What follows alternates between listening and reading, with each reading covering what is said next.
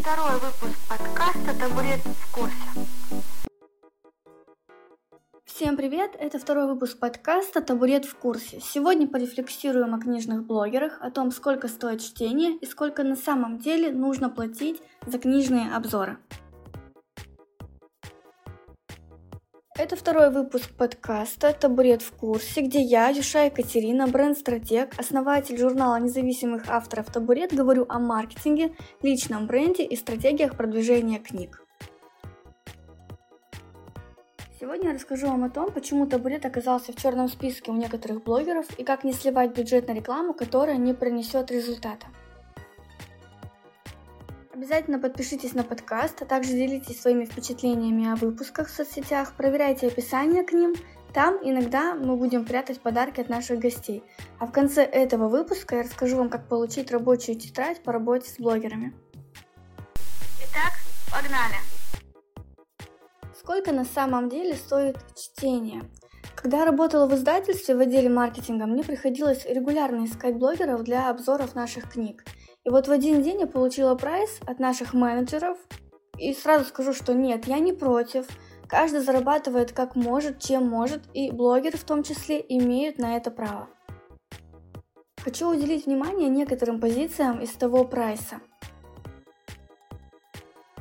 Первый лот – аккаунт с аудиторией 700 тысяч подписчиков, где активность под постами по 50 комментариев. Такой блогер просит 30 тысяч за сторис и 40 тысяч рублей, соответственно, за пост. При этом тематика блога – лайфстайл, и про книги он никогда не говорил.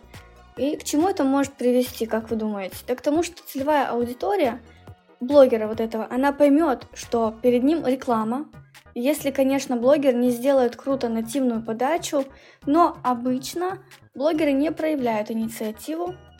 И вот далеко ходить не надо, на днях вышел пост про книги одного из наших авторов. Так вот там текст, обзор, да, вот обзор текста, взят из аннотации и под ним написано «Книга в целом норм, читайте». Ну серьезно? А если бы мы за это заплатили тысячу рублей?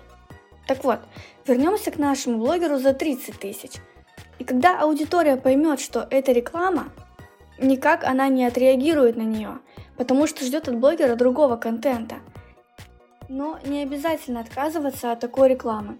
Если в блоге действительно ваша аудитория, то можно заказать ее, только для этого нужно сначала проанализировать аудиторию подписчиков, задать вопросы блогеру, узнать как можно больше данных о его аудитории, попросить статистику в видеоформате.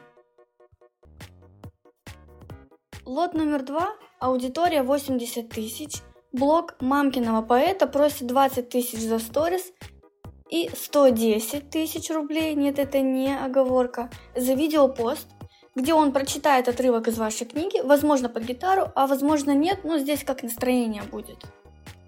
Не буду говорить о том, что это самое хреновое вложение денег в рекламу, вы и сами это знаете, но для сравнения реклама у участников Дома 2 стоит от 20 до 60 тысяч рублей за серию сторис и один пост. Так может тогда лучше выйти на них и не тратить время на поиски недоблогеров. Кроме того, в 2021 году поменялись алгоритмы, доверие стали вызывать небольшие блоги, потому что у них самая лояльная аудитория, поэтому не ведитесь на высокие охваты, на большое количество подписчиков, они ни о чем не говорят. И, как показывает практика, 50% аудитории блогера смотрят его сторис, и где-то 70 видят посты. Многие скрывают сторисы, скрывают ленту, потому что информация у блогера не актуальна, и они уже не ждут от него какой-то супер подачи. Реклама у блогеров бывает платная и бесплатная. И бартер – это тоже платный вид рекламы. Ведь вы передаете книгу, а она досталась вам не бесплатно. Иногда проще заплатить за обзор и дать книгу в электронном виде, чем дать бумажную и оплатить почтовые расходы. Но если у вас на руках большой тираж и вы не знаете, куда их деть, то, конечно, вы можете позволить себе отправить несколько книг на обзор. Чтобы понять, сколько действительно нужно заплатить за рекламу, нужно сделать несколько расчетов. Так поступают обычно маркетологи, потому что у блогеров есть две тенденции. Кто-то недооценивает себя, а кто-то наоборот переоценивает. Кстати, удивительный факт насчет синдрома самозванца. Вы думали, что когда вы сами собой довольны, когда вы видите свои результаты и понимаете, каких трудов они вам стоили, то есть вы понимаете свою офигенность и вы принимаете свою офигенность, то вы даже не задумаетесь о том, что у вас есть какой-то там синдром. Поэтому, если вы думаете, что у вас есть недуг в виде синдрома самозванца, то, скорее всего, у вас и правда провисает какая-то часть скиллов – Поэтому прокачивайтесь, утверждайтесь и покажите всем, какие вы крутые. Для расчета стоимости рекламы есть простая формула. Ее используют маркетологи и маркетинговые агентства. Это охват поста или сторис, деленное на 3 рубля. Например, если у блогера охват не количество подписчиков, охват на пост или сторис в среднем 1000 пользователей, то делим эту цифру на 3, получаем цену 333 рубля. То есть, если реклама у блогера стоит 12 тысяч рублей, то по логике умножаем на 3 и получаем охват. Значит, вам должны прислать скрины, а лучше видео статистики, где вы увидите вот этот охват в 36 тысяч пользователей. Если этой цифры нет, значит цена завышена. Но почему блогеры ставят такие высокие цены? Да потому что кушать всем хочется, а тут и греча подорожала, с работы ушла, да и вообще ситуация вон какая в стране. Вот только повышение цен в магазине – это не причина повышения цен на ваши продукты. Вот они никак между собой не связаны. И по идее цена любого продукта либо услуги должна формироваться из трех моментов. Это стоимость часа работы, средняя стоимость по рынку и затраты на производство продукта и его продажу. Цена по нашему рынку у нас ниже. Вот да, мы сейчас не работаем пока в плюс, но мы работаем на перспективу, на репутацию. Это важно, этот период надо пройти, мы обрастаем кейсами, навыками, мы тоже обучаемся, и рано или поздно, рано, да, возможно, мы придем к увеличению стоимости услуг. Так или иначе, это нормальный формат, это нормальная система – это нормальный рост. Поэтому, если мы говорим о коммерческом чтении, то нужно считать все. Сколько времени уходит в месяц на чтение, сколько стоит час времени блогера, сколько надо в месяц прочитать, чтобы прийти к этой выручке, и если цена у него 12 тысяч за обзор, то надо брать или 12 книг по 1000, и, конечно, оценить перед этим реальную возможность прочтения, или 4 по 3000. Может быть, 2 по 6, там 3 по 4, неважно. Тут слагаемые могут быть разные, нужно складывать именно из ваших трех компонентов. Про то, как анализировать блогеров и его аудиторию, мы рассказываем на нетворкинге по работе с блогерами. Поэтому приходите, научим делать рекламу, которая будет работать на вас. И научим правильно составлять техническое задание и соглашение на рекламу с блогером. Это важно. Несмотря на то, что реклама у блогера имеет отложенный эффект, сейчас это самый рабочий способ продвижения любого товара или услуги. Все крупные бренды сотрудничают с блогерами, все писатели и издатели тоже сотрудничают с блогерами. В среднем в месяц уходит 10 книг.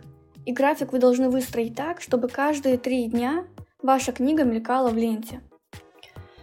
Но сейчас очень-очень плохо с блогерами становится. Кто-то уехал и остановил пока работу. То, так как нужно устроить жизнь заново, все забросили свои блоги. Кто-то на этом фоне завышает сильно цены, потому что чувствует слабость этой ниши. Ну, а у кого-то просто замедлилась работа, и они решили сменить деятельность, например. Блогеров становится меньше, качество становится хуже, поэтому лучше найти постоянного одного блогера, но надежного, сделать его неким амбассадором вашей книги, чем искать сутками определенное количество новых, потому что это на самом деле непросто. Но и не каждый блогер может стать амбассадором, потому что нужно показывать результат.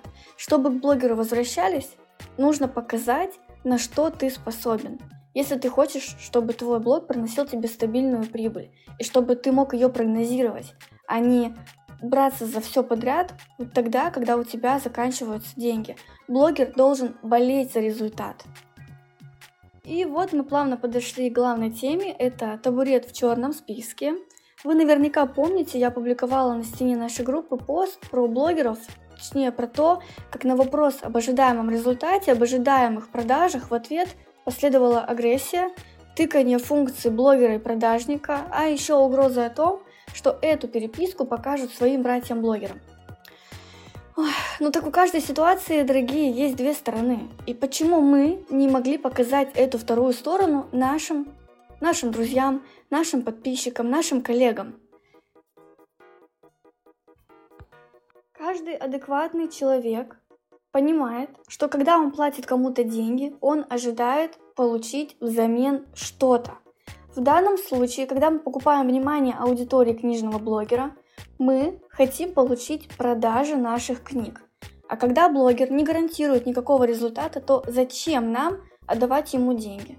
Лучше тогда отдать их тем, кому они нужнее. Собачкам, кошечкам, табурет вы можете отдать.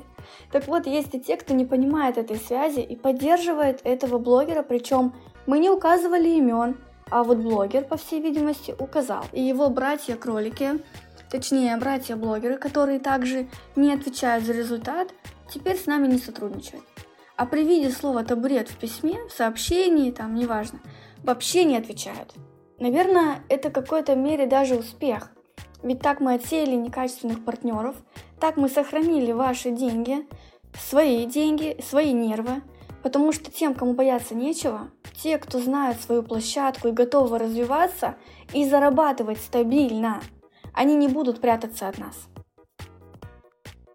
И я обещала вам подарок, рабочую тетрадь по работе с блогерами, поэтому кто хочет ее получить, пишите в комментариях «хочу тетрадь», и я вам ее вышлю.